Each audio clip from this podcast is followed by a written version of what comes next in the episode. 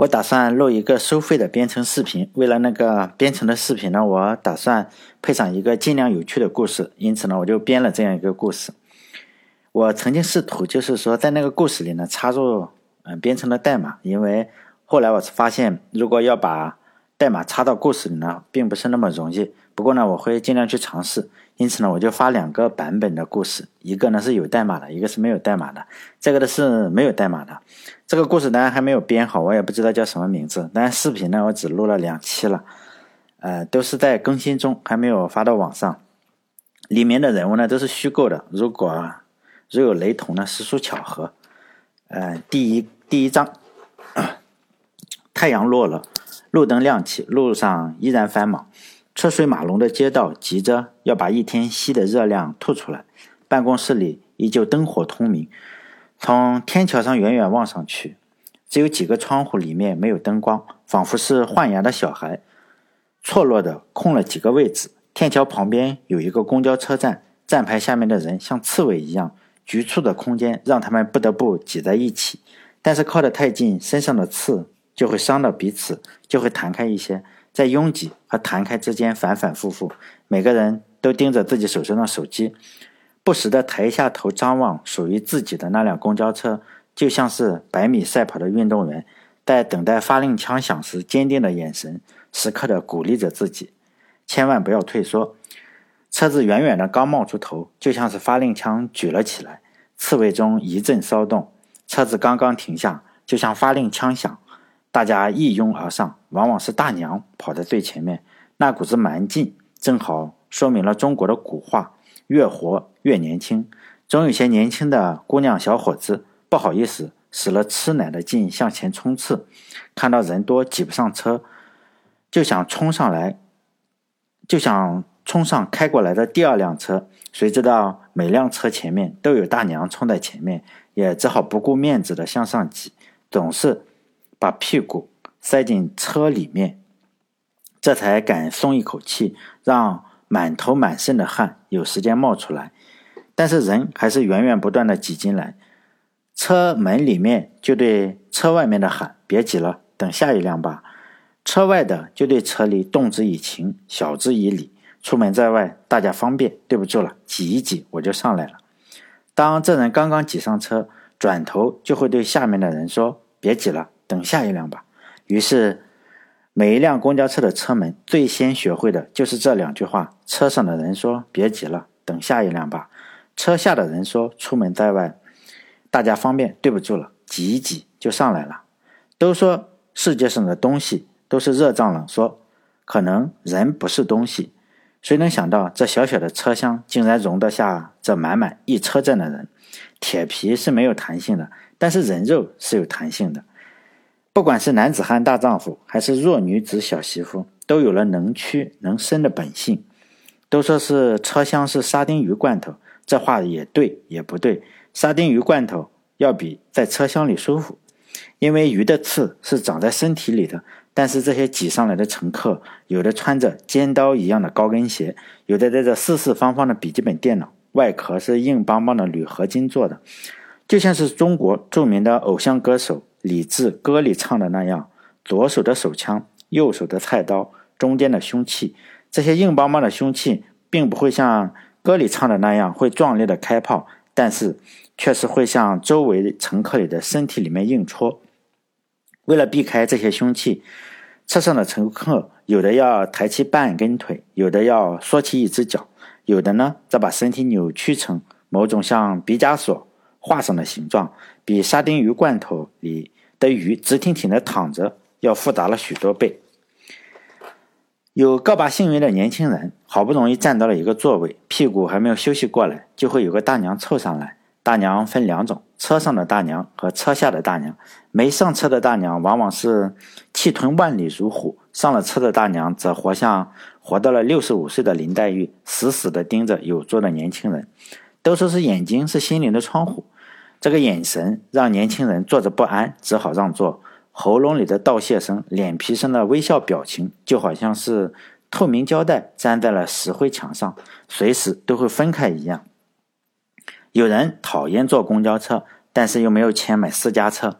刘栋梁就是这样的人，他是骑共享单车上下班的人，汗水夹杂在尾气和尘土中，满身的油腻。真正的油腻是三分汗水七分尘。如果没有这多霾的城市，这放热的马路，还有这路上的尾气，这环保的单车，是不会有真正的油腻的。那些开私家车的，只是空调里的油腻，算不上真正的油腻。终于回到家了，叹了一口气，他打开了自己的电脑。上班是电脑，下班还是电脑。除了电脑，他真的不知道一个程序员能够做点什么。不过还好，他觉得没有什么东西比电脑好玩。想来想去，还是电脑最好玩。他想写一些文章，录个视频，让他的业余生活呢变得充实一些。在这个城市之中，他没有几个朋友，实在是太空虚了。空虚的人往往会在精神上重新审视自己。在这六天工作、一天放风的节奏里。这空闲的一天，无论如何也止不住那六天工作的惯性。不敲几行代码，不写几篇工作日志，是会失控的。但是这一天的日志又没有领导去查看，就当成他自己写的日记放在了网上。这个年代的日记是写给外人看的，就好比女人穿上各种各样长长短短的衣服，摆弄着各种各样的姿势，或者撅嘴，或者瞪眼。拍出不同形态、不同表情的照片，发到网上让别人看。但是可气就可气在栋梁是个男人，天生又没有一副好的皮囊，拍出来的照片放在网上是不会有人看的。所以他只好写了日记放在网上。这些日记从技术上也好，政治上也好，工作上也好，都试图从各个方面证明他刘栋梁高人一等。当然了，这些日记也并非完全是空穴来风。但是绝非实事求是。比如说，他在工作工作之中做了一点微不足道的事情，就会在日记上写：前日完成了一项重要的模块，让工作进度加快了不少，领导非常满意，口头表扬了我。特地，我将前日的工作详细记录如下。实际情况呢？前天他确实通过搜索引擎搜索了一些国外的网站，解决了一些问题。他的领导呢有一个口头禅是：“你做的不错。”继续加油。实际上，只要不是犯了杀头的罪，他的领导总是会说这一句话。甚至上厕所，你帮他开一下门，他都会说一句：“你做的不错，继续加油。”这句口头禅呢，就像是电脑开机的音乐，只要开机就会响。但是刘栋梁完全不理会当天的事实，添油加醋的乱写一通，希望有人能看到他这个民间的高手是如何解决一个技术问题的。当然了，他恰如其分的漏掉了。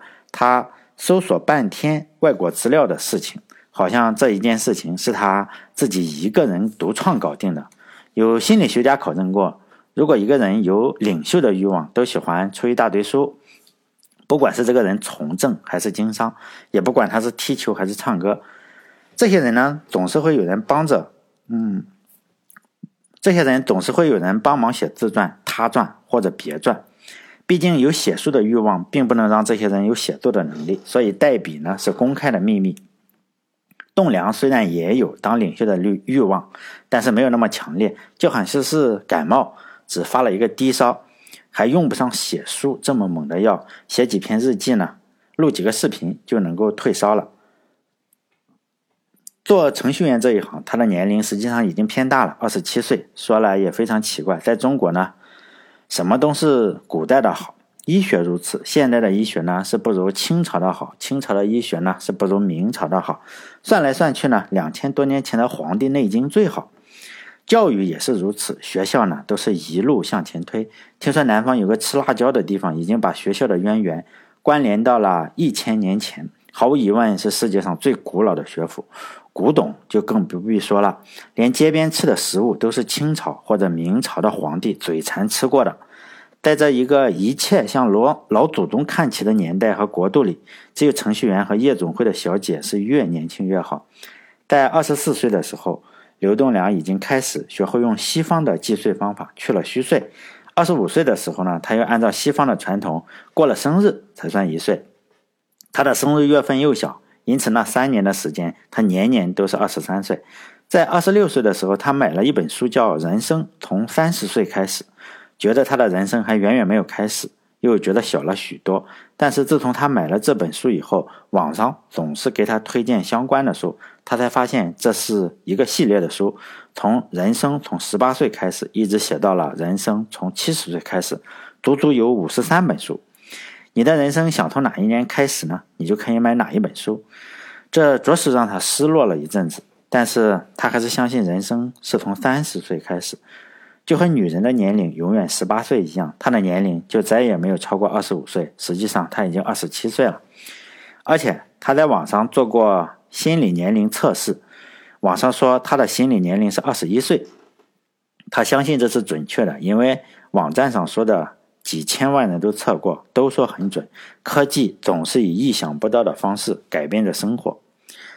刘栋梁这个名字是他父母给他取的。这个名字中寄托了对孩子的计划和希望，但是却丝毫没有为可能的意外保留一点点余地。一棵树实际上并不一定会长成肩负责任的栋梁的，还有可能长成了一小节不堪大用的船子。就像是在光天化日之下，没有人相信会有鬼，他的父母呢也不相信自己的自己的孩子长不成栋梁。栋梁上了大学以后呢，既不用功去。学习英语文献，也不去机房写软件调 bug，更别提什么政治经济，一概是不管不问。四年大学呢，读了几天书，每每都是明天考试，今天晚上抱佛脚。自以为烂熟于心的数据结构和算法，上了考场发现全是生的。靠着前后左右同学的帮助和自己裸眼二点零的视力，总算是毕了业。说来也奇怪，现在学生十个中有九个近视。还有一个是半近视，但是栋梁这个孩子不爱读书，也不爱做题。那双眼睛呢？从小学到大学，愣是保持了二点零的视力，没有任何损伤，就像是一对人肉望远镜架在眼前，十米外的姑娘粉底下有几个雀斑都能够清清楚楚的看，看得清楚。随便听了几门功课，可谓是泡妞的兴趣广泛，学术学业的心得全无，唯一的爱好就是尝试各种。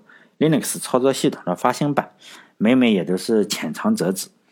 有时候会跨系到历史系选两门课，也算是历史系的名人了。因为在历史系教书的先生教了几十年，从来没有见过一个学数学或者学计算机的会来选自己历史系的课。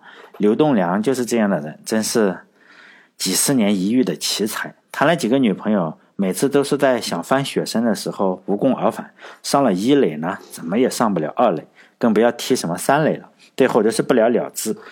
试过几个 Linux 操作系统的发行版，算是入了编程的金山，代码的宝库。但是除了会用几个语言写好了 Word，还会用几个太普通的命令呢，也就空手而归了。失恋的痛苦，再加上技术上的打击。就经常对女人和技术发表一些自己的奇谈怪论，比如说他经常对同学说什么异性恋只是为了繁衍后代，同性恋呢才是真爱，还有哪有什么编程什么情怀都是骗子骗钱的把戏，还有好的女朋友呢不一定是好的老婆，好玩的技术呢不一定是好用的技术。还有有些女孩子是完美的女朋友，长得不错，长发飘飘，小鸟依人。无论是外貌啊，还是谈吐，带在身边也不会给你丢面子。但是呢，终究是不能当老婆的。就是这些奇谈怪论，同学们呢，只当他是个傻逼，不去和他争论。他自以为掌握了宇宙真理，他倒是没去仔细想一下，宇宙的真理早就有人掌握了，岂能轮到他去掌握？想起来也是非常可笑的一个人。大话讲久了呢，他也没有骗到别人，就先把自己给骗了。又加上同学也不和他争论，他觉得自己的这个想法就成了至理名言。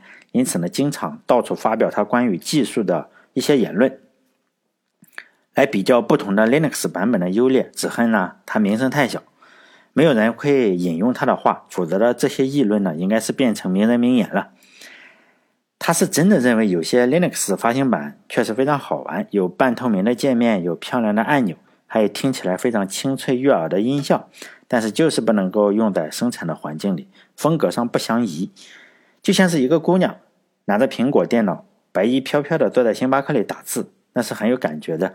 但是如果一个穿着拖鞋、穿着背心的大汉拿着联想电脑，在星巴克里用 Linux 给旁边的一块板子上写 C 语言，就感觉少了就很多。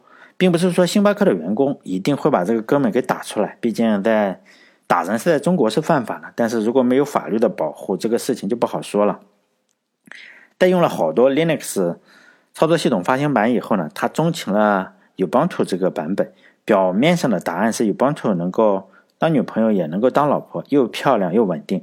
实质上的答案呢，是他当年申请了一百个 Ubuntu 的光盘。是免费的，这也是他平生第一次有人免费送给他有用的东西。当时收到光盘以后呢，他就非常激动，就在烈日下呢，站在学校食堂门口，像发传单一样的发光盘。过往的男同学呢，都会打趣他这个光盘里是不是有什么料，他就会涨红了脸说没有，称这是世界上最好用的操作系统，比 Windows 要好用。换来的呢，只是别人的哈哈大笑。一百个光盘呢，一上午就发完了。他又从。食堂附近的垃圾桶里找回来了六十多个，到下午呢又发了一遍。到现在呢，他还是逢人便推荐 Ubuntu。当别人表示推荐一个别的系统，他就会以惋惜的表情推荐一个叫 Debian 的系统。推荐完了还不忘酸一句：“这个是最接近 Ubuntu 的版本。”当然，他已经全忘了 Ubuntu 实际上是脱胎于 Debian 的事实。这一百个免费的光盘呢，遭到了一个义务的推销员，粗算起来，他至少已经和一千个人推荐过这个 Ubuntu 了。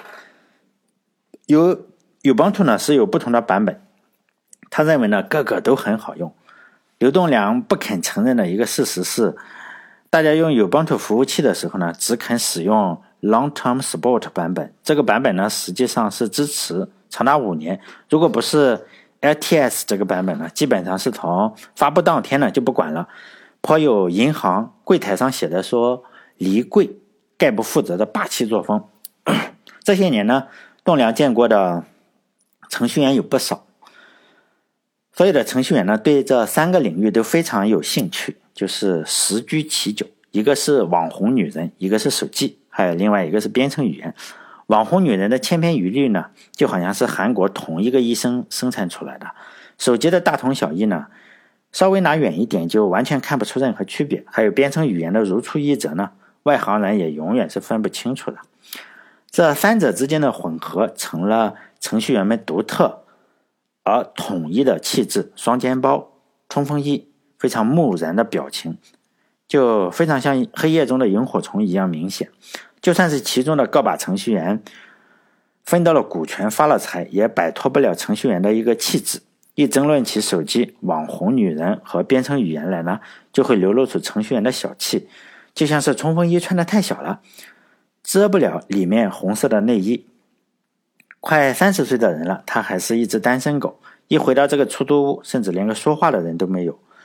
父母已经多次在电话里提醒说。当年的发小呢，已经结婚了，有的已经生了孩子，甚至有的已经离过婚又再结婚了。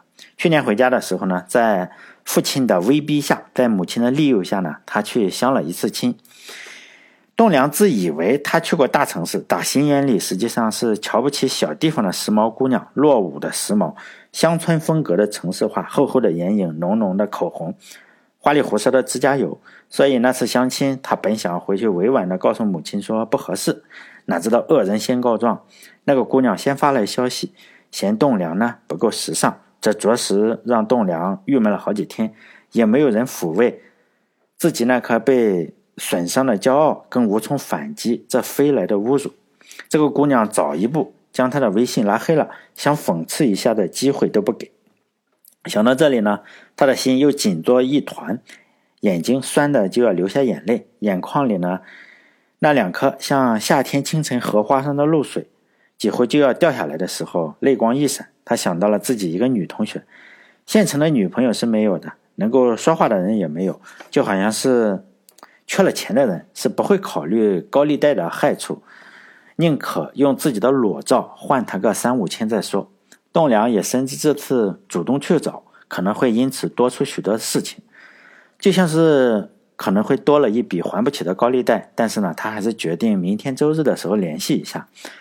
在这个城市之中，刘栋梁有一个高中时候的校友，读的是历史，一个女生。在高中时候啊，两人并不相识，到了大学才知道彼此。毕竟在一个远离家乡的城市，同乡也算是一种寄托。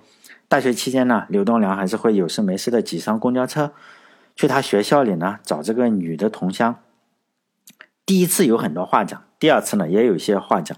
按道理说，乡愁应该是越久越愁，谈话的技巧呢也应该是越来越熟练。但是这个乡愁呢，每讲一次就似乎少一分，彼此之间的注意力和同情心呢也就减少了一分。从刚开始的每周去一次，延长到以后的每个月去一次，再到后来的每个学期去一次。平时呢就在 QQ 或者微信上聊个天，点个赞，总归是保持个联络。想到这里呢。栋梁又点开了夏女士的微信，想看看最近她怎么样了。看了几张朋友圈里她的自拍，不得不感叹科技的进步，人类的智慧全部用在了如何让照片更漂亮上了。相比于半年前见面的时候，这几张照片呢，似乎又年轻了几岁。总归不像是二十六七岁的女人，倒像是十八九岁涉世未深的女孩子，剪刀手，还有一些。猫耳朵的装，嗯，猫耳朵的装饰，还有狐狸尾巴的装饰，不知根知底的人是万万猜不出实际年龄的。这个夏女士呢，本名叫夏怡燕，长得是眉清目秀，身材高挑，在高中的时候算是学校里的标杆。她的叔叔呢是高中的教导主任，母亲呢是教育局里的干部。这些都是后来上大学以后，他告诉刘栋梁的。栋梁还是认识他的叔叔，他的叔叔呢名字叫夏建仁，这着实着实让栋梁这帮学生呢吃了不少苦头。这个夏主任是学俄语的，当年中国曾经流行过俄语，但是呢越来越少的人去学习俄语，他就成了光杆，嗯，光杆老师。幸好在教育系统里呢没有失业这一说，他后来就到了栋梁的高中当了训导主任，负责修理学生的坏毛病。夏主任上任以后的三把火还没有烧完，高中的两千多个学生就已经被修理的服服帖帖了。女生吓得是不敢穿裙子，一水的长裤子；男生呢也不敢留长头发，怕被夏主任抓住一根一根的薅下来。在夏主任的强力推动下，所有的教室都装了四个摄像头和四个扬声器。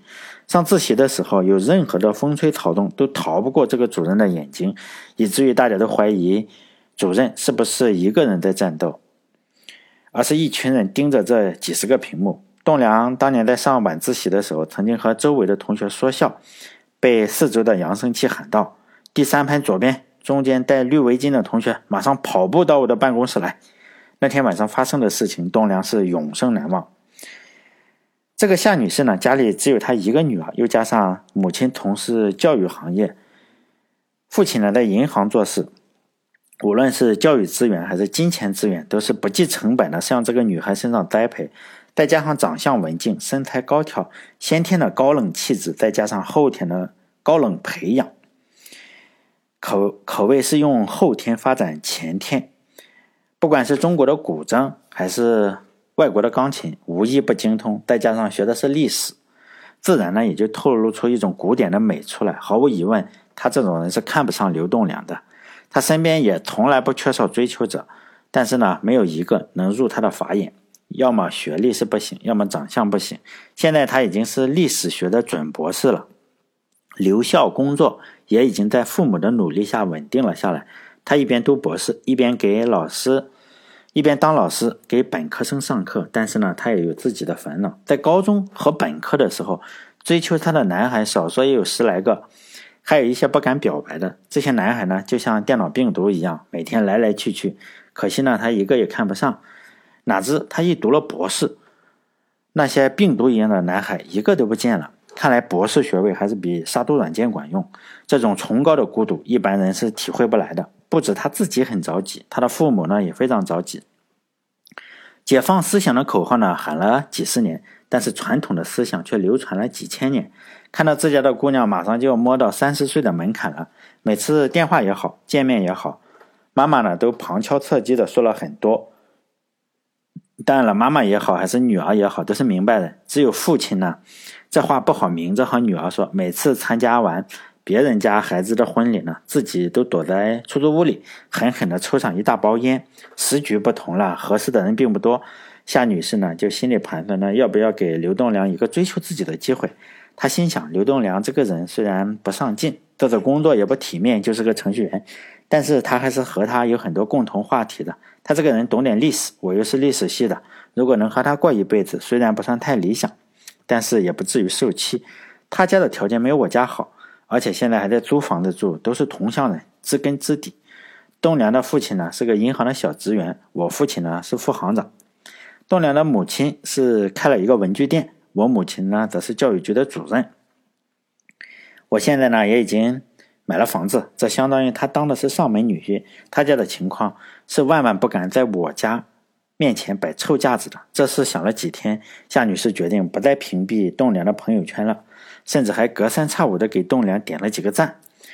这也让栋梁着实惊讶了几分。起初他以为是手机触屏手机点错了，但是最近这两个月不可能总是点错。也正是因为这几次点赞。让栋梁想去找他，完全不知道会生出多少事端。夏女士说的倒也没错，栋梁这个人呢，确实喜欢研究历史，或者说呢，那没没地方安放的精力呢，总要找一些事情来安放。其他的爱好是要烧钱的，像摄影，你没有个几万、十几万，怎么可能买得起那些相机？更不要提什么跑车和女人了。所以呢，读历史是个便宜的爱好，一不费钱，二不费脑。在大学的时候，他经常去学校的历史系听听课。当然，这和夏女士是历史系学生没有什么关系。栋梁是这样认为的：历史历史系呢是最容易的课，也算学分。首先呢，不用像理科一样去做实验；其次呢，又因为历史课全是废话。冬呃冬天选历史课的时候，还有个好处，就是在没有暖气的教室里，可以不必伸出手来做笔记。因为都是废话，自然也不必记笔记了。这歪打正着的事情呢，竟然让夏女士误会了。她认为栋梁肯定是为了能和自己有共同话题才去上历史课，有话可谈这件事情倒不假。上一次他和夏女士见面的时候，就谈起了中国古代的历史，主要是古代皇帝的起居住。皇帝每天的生活都要记录下来，这是从汉朝就有的一个传统。在东汉年间，皇帝每做一件事情都要记录下来。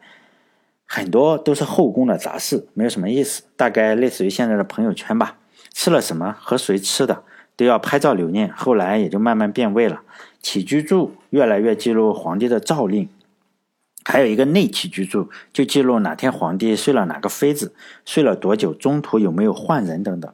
那天刘栋梁和夏女士在一家咖啡馆里小聚，讲到内起居住的时候，夏女士虽然说是学历史的，但是不研究皇帝的私生活。栋梁虽然说虽然说是学计算机的，但是呢，尤其热爱研究皇帝后宫的事。这个话题呢，说的他当场就皱了眉头。在讲到皇帝临幸妃子这一段的时候，恰好咖啡馆里的服务员送来几块方糖。栋梁不但没有收口的意思，连声音都没有放低，抓起一块方糖放在嘴里大嚼。边嚼边吹这段野史，吹的是眉飞色舞。这话题不但让服务员脸色大变，更是让夏女士红透了脸，仿佛耳朵的贞操在大庭广众之下就给栋梁夺去了。最后的时候，结账的时候又碰到了刚才的服务员，服务员对着他俩笑，栋梁满不在乎，还和人家去打招呼。夏女士恨不得找个地缝就钻了进去。也许是因为这几天加班太多了，九九六就是早九点晚九点，每周工作六天的日子，过得有点麻木。刘栋梁呢，白天晕晕的想睡觉，到了晚上九点呢，就开始清醒、清晰、清醒无比，精神头熬到早上九点呢，又开始觉得浑身轻而无力。今天是周日，照例放风一天。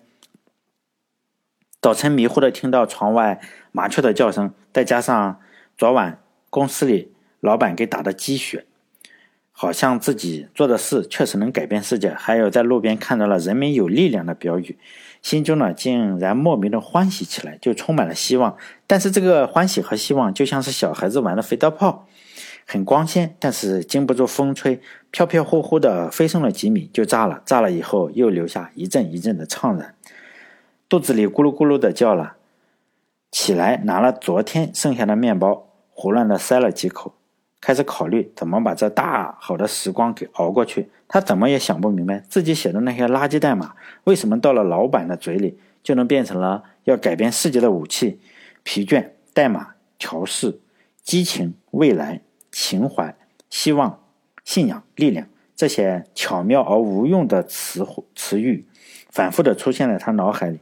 不管怎么骗自己，都无法掩饰住自己无能和堕落。想成功的念头，想平静的心态，反反复复，一个一个的冒了出来，就像是电脑上 QQ 弹出的广告，无论你怎么关，它总是会弹出来，始终无法释怀。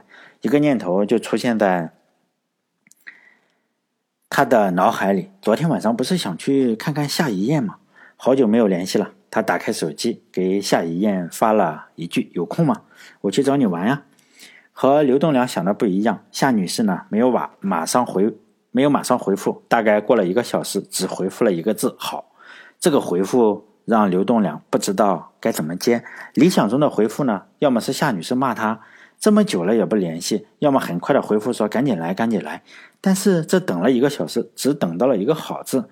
真是不知道该去还是不该去，他足足愣了两分钟，回复说：“好，我马上出门。”十五分钟以后，又等来了一个字：“好。”刘栋梁到了夏女士的学校，他的房子是老师的宿舍。在这个城市，没有春天，冬天刚过完就进入了夏天。校园里的桃花才开了几天，就着急落了，在街上桃子也没有花香，只有满地的花瓣诉说着曾经的热闹。这才阴历三月。校园里的裙子就已经多了起来，秋裤到裙子的转换似乎是一夜之间完成的。春天太短暂了，春天的压抑还没有来得及发泄，这无处安放的春光全都拥挤到男男女女的心中。草地上多了成对的男女，微信里多了摇一摇，QQ 里多了漂流瓶，医院自然不也不会放过这个绝佳做生意的日子。大街上发放人工流产传单的人也比往日多了许多。这个城市春节的时候是禁止放鞭炮，哪知道这春节禁止的鞭炮声，都在春天响在了满城大大小小的酒店里。这也是一件大好事，因为现在取消了计划生育，正好补充人口。刘栋梁以前来过几次，所以呢，直接上楼去敲门了。开门的是一个比自己高一头的男子，这着实让刘栋梁大吃一惊，以为敲错了门。正要确认的时候，这个男子说话了：“你就是刘栋梁。”这时候，刘栋梁尴尬的笑了一下，说：“是的。”这个男子花了两秒钟，把刘栋梁打量了两圈，从脚下的运动鞋到牛仔裤，再到冲锋衣，从冲锋衣到牛仔裤，又到运动鞋，就好像在找什么宝藏一样。然后就当刘栋梁是个透明人了。栋梁进屋以后，这个高个子只说了一句话：“他去接他表妹了，一会儿就回来。”然后两个人开始各自玩手机，手机可真是个化解尴尬的好东西。这个高个子进屋以后，坐在沙发上，刘栋梁看了一圈，没有合适的位置可以坐，只好坐在旁边的沙发上。不知道过了多久，高个子低头问手里的手机说：“听说你是程序员，在哪里高就啊？”刘栋梁心里一惊，知道这个问题应该不是问的手机，屋里只有两个人，应该是问了自己。心想，既然知道我是程序员，想必夏女士已经把我的情况告诉他了。真可谓是我在明处，敌在暗处。但是不理他也不太可能。再加上自己的公司也没有什么名气，只好回答说，在一家小公司当程序员。出于礼貌，刘栋梁反问说：“你是夏一燕的同学吗？”但是这个高个子没有抬头，继续玩他的手机，没有回答这个问题。又等了几分钟，高个子又开始低头问他的手机了。做什么软件呢？此时的栋梁已经有些生气了，随便说了几句，就搪塞说：“都是垃圾软件，没有做什么东西。”这个时候，高个子呵呵一笑说：“就是码农呗。”刘栋梁听了这句话后，心里气得发毛，但是又不好发作，就呵呵笑了两声，算是回应。正在尴尬之中艰难度日的时候，忽然听到了开门声，原来是夏一燕回来了。夏一燕提着一个。大的旅行箱后面呢，还有一个二十来岁的女孩子，提着超市里买来的零食和饮料。夏一燕马上给大家介绍：“这个是我表妹宋星辰，这位是我的高中同学刘栋梁，这位是我的老朋友兼同事王一楠。你们两位都已经认识了吧？”在说这句话的时候，夏女士将目光转向了刘栋梁和王一楠。刘栋梁和王一楠都异口同声地说：“认识了，认识了。”刘栋梁的目光落在了宋行成的身上。这可真是个漂亮的女孩子。刚才和高个子王英男的斗气已经烟消云散了，他心里已经不再为刚才的事情生气。宋女宋小姐不像是一般的女孩子，没有涂口红，没有修眉毛，也没有染头发，也没有戴项链和耳环。古人这样写美女：出水芙蓉。想必这就是出水芙蓉了。宋星辰有一张圆圆的脸，还有两个酒窝。现在的女人都热衷瘦脸，不仅在自拍上运用各种瘦脸的效果，还要在现实中动刀削骨以达到瘦脸的效果。为了美，他们比关云长刮骨疗伤还要勇敢。那种做出来的网红脸，宛如葫芦娃动画片上蛇精的脸，看起来有些刻薄。宋星辰的眼睛不算大，但是有活力住在里面。他开门以后。就一直挂着若有若无的笑容，相比起来，蒙娜丽莎的笑容算不上什么好看。现在女孩子的笑容像空姐一般，笑的时候特别的甜，但这种笑容是后天的，甚至露出几颗牙齿，嘴角的弧度都是含着一根筷子训练出来的，神似健身房里训练出来的肌肉。甜的有些腻了，跟你笑的时候满脸是笑，等笑过以后，就像是经济报道里常说的“经济硬着陆”一样，笑容一下子就硬着陆了，消失的无影无踪。那笑声呢，又像是股市里亏的钱，声响一下子就没有了。总而言之呢，宋星辰是一个真正漂亮的女孩子，在程序员的世界里。这可是最罕见的事物，一个真正漂亮的女孩子。有些男程序员也会留长发、穿裙子，但这是女装大佬，算不上女人。也有许多女孩子会花费钱财调脂涂粉来伪造一个好形象，这是后天的修饰，算不上漂亮。还有更多的女孩子十五六岁就已经严重早熟，像是为了赶上好价格，在大棚里打了激素的草莓一样，这是催熟的女人，算不上孩子。宋行成是一个真正漂亮的女孩子，刘栋梁突然开始后悔起来。他觉得他不不应该穿这双运动鞋，右脚的鞋子上有一个大大的污点，不知道什么时候弄上的。他不想让宋行成觉得他很邋遢，于是下意识的用左脚的鞋子遮住右脚的鞋子。在他低头看自己鞋子遮的是否严实的时候，他又发现自己的牛仔裤也不干净，自己的冲锋衣也抽了几根线，真是失败呀。他又想起了今天早上胡乱的吃面包，头也没有洗，甚至没有梳。要是打点发胶就好了。他开始觉得自己的脸色难看起来。其实旁人来看，这就是他的日常。他的鞋子其实还算干净，那个污点不靠近了看也看不出来。他的牛仔裤和冲锋衣更不是特别的邋遢，其实还算得上干净体面，像个正常的程序员。至于他的头发，那就更不用担心了。他的头发本来就是短发，梳和不梳没有什么区别，只是今天的情况太特殊了。他对自己外表的缺点突然重视起来，就像沙漠里幸存的人喝的第一口水，雾霾里的人去山里吸的第一口气。刘栋梁见到的第一个心动的女孩子宋星辰，就是这样的感觉。栋梁毕业以后，成绩一般，能力一般，人脉一般，家世一般，运气也一般，当然找到工作呢也是一般。做的事情更是一般中的一般，混口饭吃就是最好的描述。几年下来，大部分程序员能做的事，他也有模有样的学会了；别的程序员写的代码，他也有模有样的能修改了。几年下来，熟悉了几种常用的编程语言，操作了几种常用的数据库，在登山查改的岁月中虚度着大好的青春，觉得这辈子也就这样了。有一天呢，周末无聊，他去书店里胡乱翻书。现在的书店大概都是靠中小学的辅导书才能赚到钱。一楼仍然摆着类似于五年高考、三年模拟的书，还有一些大红大白、大头像、大人物的书。栋梁并不关心，他就直接去了二楼的角落卖计算机书的地方，旁边都是一些职场的书。再加上当时栋梁在公司里混得不好，想看一下职场的书，让自己提升一下。《杜拉拉升职记》大火，但是这本书的主人是女人。栋梁自觉得自己是个男人，没有必要去读，读了也没有什么用，毕竟没有杜拉拉的生殖器。在这本书的旁边，还有一本畅销书，是用金色的大字写的“解读杜拉拉升职记”的秘诀，放在最显眼的地方。栋梁忍不住抽出来翻了一下，其中一节写着：“如何让领导一眼记住你？”其中的秘诀就是每天自信满满的上班，脸上要挂着自信的笑容。自信的笑容是让领导过目不忘的秘密。栋梁边看这本书边抚摸这句话，这句话里的笑容就像会传染一样，顺着他的手指穿过他的胳膊，移动到脸他的脸上去了。想必这本书的作者应该是个人物吧？他边笑边去看。这本书的作者不看不要紧，一看差点要了命。这本书的作者光头衔就有半页多，从美国写到中国，从欧洲写到日本，从职员写到创始人，是微笑传播的创始人。只看简介，这微笑就已经传播了，不但传播了，还是笑容的催化剂。栋梁脸上的笑容由小变大，要不是在图书馆，他肯定要大笑不止。万万没想到，这本书今天用上了，他打算用自信的笑容让宋行成。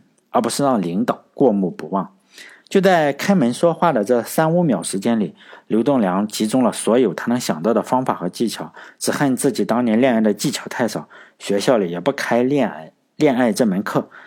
他侧身闪过急着去帮夏女士提箱子进门的王一楠，自己呢则伸手接过了宋星辰手里的购物袋，说：“我帮你拿吧。”那语气坚定的像把购物袋交给男生提。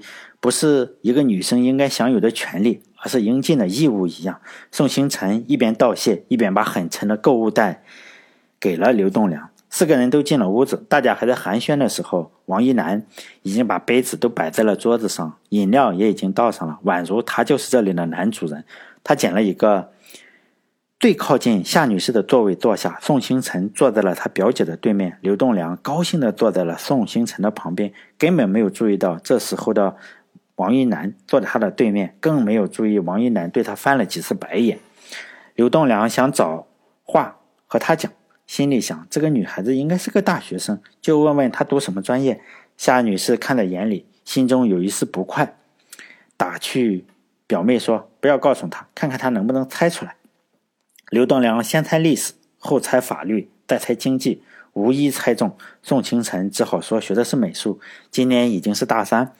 这次来表姐这里，就是为了在这里的法盟学习法语，打算毕业后去法国留学，并且学的是游戏美术，打算以后有机会能够参与一些游戏的制作。这时候，宋女士插了一句：“我们，我们这位是程序员，有名的游戏玩家，将来你做的游戏可以卖给他。”宋星辰说：“我现在还没有做游戏呢，只是。”想去做游戏，再说了，游戏是一个非常复杂的工程，美术只是其中的一小部分。刘栋梁心中暗喜，这些年的游戏没有白玩，终于有用武之地了。既然他要去法国，就从法国的玉璧开始说起吧。他说道：“游戏确实是一个非常大的工程，但是最主要的部分是美工。就拿世界上最主要的厂商玉璧来说吧，这个公司一年出两三个三 A 大作，这种三 A 大作。”面向的群体是大众，大众是什么人呢？大众就是谁出得起广告费就买谁的人。至于游戏的可玩性如何、稳定性如何，都是次要的因素。像育碧每年都要出《波斯王子》《刺客信条》，哪个正版玩家连的连得上过官方的服务器？但还不是每年都大卖？靠的是什么？当然就是美术人员的功劳了。玩游戏的主要客户是男人，谁最懂男人呢？当然是女人了。所以，一个游戏能不能成功？全看美工给不给力。男人做美工要成功，还是得向女人学习如何吸引男人。如果女人做美工呢，只需要用时下最流行的话来说就可以了，叫什么来着？Be yourself。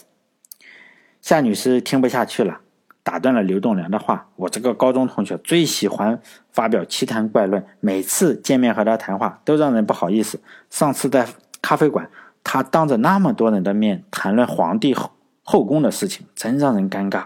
刘栋梁说：“宋同学，你这个表姐真是一点面子都不给。我说的全是实话，到了她那里就成了奇谈怪论。咱们都算是 IT 行业的，也算是半个同行。你来评评理，照片里最重要的是不是画面？游戏里最重要的是不是也是画面？不管是场景原画、角色原画还是宣传原画，哪一个不是重中之重？”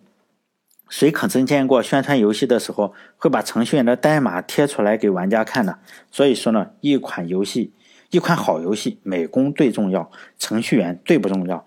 宋星辰知道眼前这个大忽悠说这些话，全是为了吸引自己的眼球，心中暗笑，但是又不便表现出来，只好说：“你这么说，不知道你是在侮辱游戏，还是在侮辱美工，还是在取笑程序员？反正我觉得，不管谁听见都不高兴。”这时候，对面鼻孔里已经在出冷气的王一楠讲话了，拐了弯子，拍人家半天马屁，结果拍马屁，结果拍马蹄子上了，人家根本没听懂。怪不得别人说程序员最好不要开口，一开口就是尬聊。宋星辰接过话头说：“没有尬聊，这个刘前辈虽然是程序员，但是口才还是很了得的。如果我是学音乐的，他肯定会说。”做游戏最重要的部分就是配乐了。如果一个游戏没有了配乐，就没有了灵魂。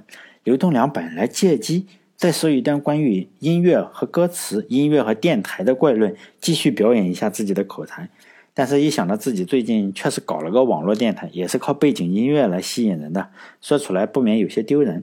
幸好认识的人中没有人知道他开了个电台，这个念头呢，也就一直存在在脑海之中。这个时候，夏女士说话了。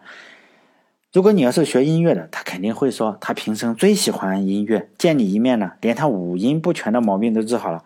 反正我这个同学怎么说都有道理，这这油嘴滑舌的不去外交部工作，真是浪费了这张嘴。人家程序员都是老实本分的人，他倒好，是不是最近去做男主播了？刚刚刘栋梁正在想电台做主播的事情，怎么怎么想着编个段子恭维一下宋星辰。这个夏女士突然来这么一个问句：“你是不是最近做男主播了？”心中大惊，难道这个大夏女士会读心术还是怎么着？自己想什么她就问什么。正慌张的想转移话题的时候，夏女士又继续说了：“你看看人家王一楠，学物理的，本科是美国的斯瓦斯摩尔学院。”博士呢是康奈尔大学，你看看人家多么稳重，一看就是物理学家，哪像你油嘴滑舌的。这个时候，王一楠适时的又笑了几声，说：“我以为我们学理科的人说话做事都比较实际，今天看到这位刘程序员，才知道做编程也可以这么浮夸。我和一燕从小就认识，是不是？”说完这句话，他转头看了旁边的夏女士一眼，夏女士淡漠的笑了笑。刘栋梁从他们的眼神中看到了一种情绪，突然全明白了。原来王一楠同学把他当成了情敌，真是天大的笑话。怪不得夏同学今天对我说话客气了许多，原来他是想坐山观虎斗啊！拉倒吧，我可不想和夏同学有任何关系，何苦当这么个活靶子让人喷呢？夏女士正是这么打算的。虽然她从小和王一楠长大，但是这个从小时间上正好不合适。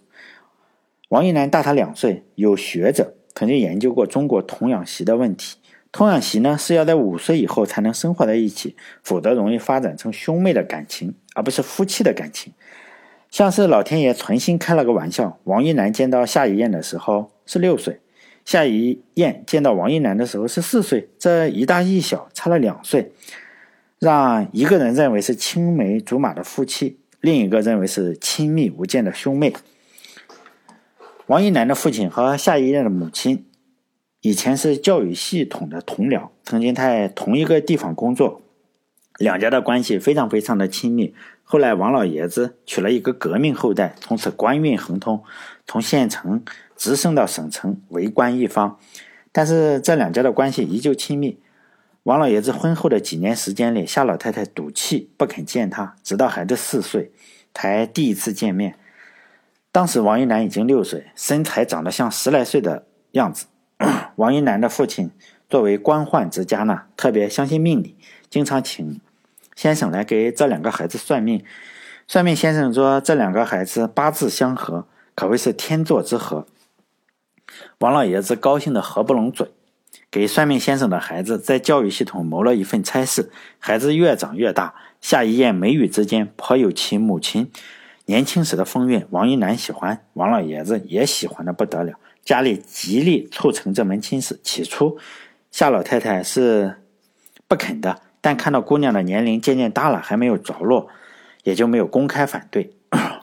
王一楠的父母是省级大官，无论是教育还是眼界，比一般人不知道高到哪里去，所以王一楠上学从北京到香港，从欧洲到美国，上的都是最好的学校。转了一圈，学的呢是应用物理。学校的牌子也够硬，回来当个教授也不算太屈才，顺理成章的拿了优秀人才计划的名额，来夏一燕的学校当了最年轻的教授，主攻高精尖的芯片行业。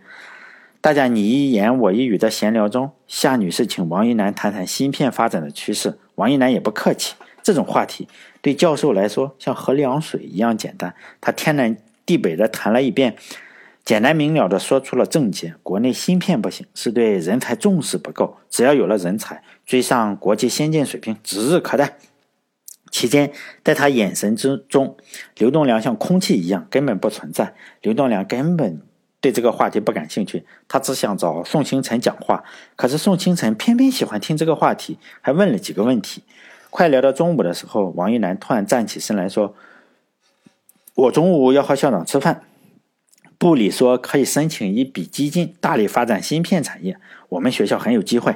晚上我请你们吃饭。我知道有个私家菜馆非常好吃，这个不对外营业，里面的人我都认识。宋同学，今天初次见面，你可得赏脸呀！说完这一句，他仿佛忽然记起还有另外一个人，头微微转了十五度，用眼睛的余光看了刘东良一眼，说：“刘程序员，你来吗？如果你加班不忙的话，也是非常欢迎的。”说完，呵呵笑了两声。刘栋梁非常知趣地说：“不行啊，我们干程序员的还是要回去工作了，太忙了。”宋行琛也说他的法语还要上课，他一会儿也要走。这顿饭心领了。夏一燕这时候说话了：“栋梁，你先不要走，我下午有论文的会议。你是程序员，帮我看看电脑，有点不太好用了。中午咱俩在学校的食堂凑合一顿。”一楠，你请吃饭的事情改天再说，我今天也没有空，星辰有课，他一会儿也要走，正好明天我有两个朋友要过来，都是学校里新来的教授，大家可以随便谈谈。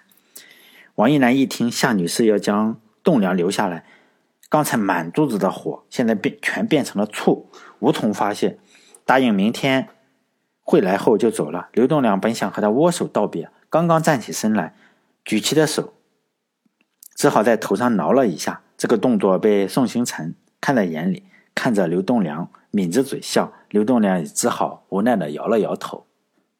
听着王一楠已经下了一层楼，他才开口说：“哎，这个王先生真不知道我哪里得罪了他，今天当了一天靶子，临走连个手也不让握一下。”宋星辰狡猾的笑了一下，说：“彼此彼此了，你是他的靶子，他是你的靶子。”话还没说完，夏女士脸红了起来，说道：“就你多嘴。”刘栋梁本来还想说明自己并不会夺人所爱，但是看着夏女士脸红的样子，这话说起来未免太残忍了，话的喉咙又咽了下去。但是明天他是真的不想来了，就说：“我明天还得上班，早九点晚九点。程序员，明天你请同事的课，我来了也不认识，我不来了。”夏女士还没来得及回答，宋星辰抢先一步说：“你不来，我也不来。王一楠来，你不来，那谁和他演对手戏？”没有主演了，那我来还有什么意思？刘栋梁看到梯子都下来，赶紧向上爬，说：“那你把微信告诉我，我明天来不来就先告诉你。”说着就把他的微信要了过来。夏女士看到刘栋梁竟然要了表妹的联系方式，心中的不悦又增加了几分，说：“星辰，你再多嘴，赶紧去上课了。”宋星辰一边说笑一边道歉，就下楼走了。临走还不忘叮嘱表姐，明天多买点好吃的。屋里只剩下了刘栋梁和夏一燕。刘栋梁首先打破了沉默：“你不是说你电脑有问题吗？到底什么问题？”夏女士说：“我只是找个借口留你下来，并没有什么电脑问题。”栋梁感觉到空气中一下子压抑了许多，感觉进了一个陷阱，急切的想要逃上来。上一次谈到皇帝后宫的问题，这次不能再谈了，气氛不对，谈软件也不对。谈足球好像更不对，真是有一种度秒如年的感觉。这时夏一燕开口了：“最近你比较忙呀，我看了你的朋友圈发的照片，那么晚了还在上班。”刘栋梁急忙解释说：“也不是特别忙了，只是公司里都是程序员，自己一个人回来也没什么事做。”这句话一出口，栋梁就意识到自己说错了，不该说这个话题，急忙想找另外的话题，于是说到了宋星辰。刚才你这个表妹说话挺厉害啊！哎，我这个表妹何止厉害，不止说话，不止说话厉害，谈恋爱更厉害呢。自己大三了，才打算自己出国留学的事情。像我，从大一就准备读读研、读博士，他倒好，大一谈恋爱到大三，现在才想去法国读书，来这里的法盟学点法语。刘栋梁一听宋行辰已经谈了恋爱，就满心的失望，就像失恋了一样。但是也不好继续追问现在有没有正式的男朋友，心里一阵阵作酸，就敷衍夏女士说。不能和你比呀，你属于高冷作风。以前本科时候我来找你，有多少个王一男想和我决斗呢？今天不过是又多了一个。听刘栋梁这么一说，夏女士心里舒服了许多，柔声说：“和你决斗怕什么？我会帮你的。”这句话一出一出口，栋梁感觉背后一阵发冷，像中了四面埋伏，感觉如果再不脱身，恐怕要丧命于此。就。急于离开，栋梁说：“如果你电脑没什么问题，大家都走了，我也走吧。”夏女士看了一眼，就低下头说：“我又不会吃了你，你这么着急做什么？”这句话一下子让刘栋梁的心失去了挣扎的力量，就像是被打了一针麻醉剂，大脑就要交枪投降了。如果当时夏女士再来几句类似的重拳，刘栋梁肯定被当场 KO。每一次重拳，不止让……栋梁身心备受打击，也让内心多了一份亏欠，好像自己有了向夏女士求爱的义务。这时候，栋梁的电话突然响了起来，是他同事小潘打来的。怪不得人人都说淹死的人见到了稻草都要抓住。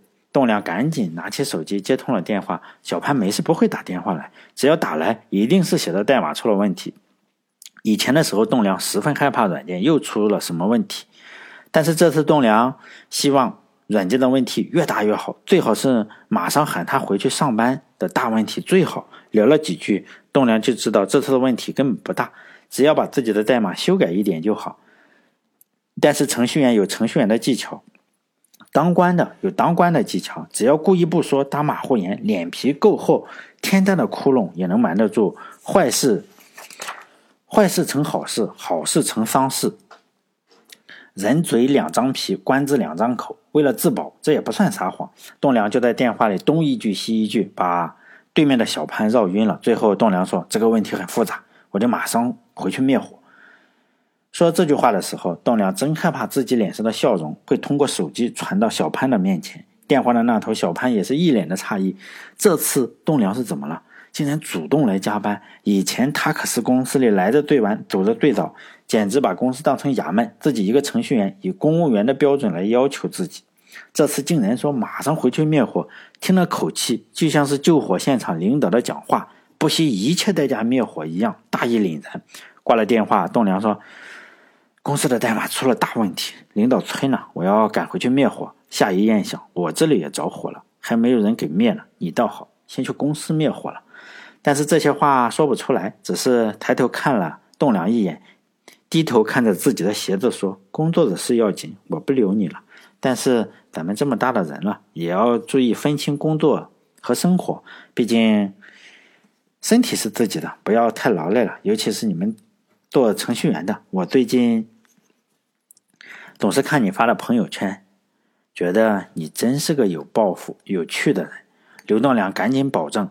分得清工作和生活。程序员这个工作只是找个事做，自己的胃口不好，消化不了那些老板画的大饼，也没有什么兴趣，更没什么能力做改变世界的事情。刘栋梁刚下了几步楼梯，夏女士在门口喊自己的名字。栋梁转头问什么事情，夏女士说：“没什么事，就是想说，想想告诉你，明天早点过来。我知道你忙。”但是我希望明天见到你，没什么，路上小心，快去吧。栋梁下楼以后，第一件事情就是打电话给小潘。小潘，啥问题啊？你把数据库那里修改一下就能读到数据了。我还没写完，如果你想读数据就自己写。那你还来加班吗？加个屁班，我才不去。刚才旁边有人，幸亏你这个电话让我脱身，改天我得请你吃饭。没事挂了，工作的事明天再说。打完电话以后。正好到了吃饭的时间，今天是没人请客了，自己去吃个汉堡得了。他快步走到最近的一个汉堡店，点了一份新奥尔良烤鸡腿堡套餐。他最喜欢吃的食物就是这个快餐了，简直百吃不厌。端着盘子选了个靠窗户的座位坐下。刚才加了宋星辰的微信，现在可以看他的朋友圈了。他快速的翻看着他的朋友圈，没有发现有男朋友的迹象，心安了不少。也没有发现有什么感感春伤怀、撕心裂肺的文章分享。想必这还是个纯洁的女孩。不知不觉看了两个多小时，没有找到宋星辰有男朋友的蛛丝马迹，心里不禁高兴起来。旁边咬了一口的汉堡已经凉透了，他刚才忘了吃饭。这时，他突然惊醒，肚子里的饿像虫子一样咬了出来。他慌忙的咬了一口汉堡，结果又把舌头咬破了，疼得差点喊出来。但是在快餐店里又不好喊，不吃吧肚子太饿，吃吧舌头太疼。最后还是饿战胜了疼，只好揪着自己的鲜血吃完了这个汉堡。这个汉堡的营养就像是把疼痛神经养大了一样，越吃越疼。吃完以后坐车回家了。在路上还不时的拿出手机翻看宋星辰的朋友圈，试图挖掘出更多的信息出来。结果看得入神了，头又碰到了路灯杆上一次，惹得路人一顿嘲笑。终于安全回到家了，躺在床上，舔舔自己咬破的石头，摸摸自己碰过的额头，心想：这都是宋星辰害的。以后她做了我的女朋友，我要好好和她算这笔账。想到这里，竟然笑着睡着了。再醒的时候，已经是晚上十点。想想明天下午就能见到宋星辰了，一夜竟没有再合眼。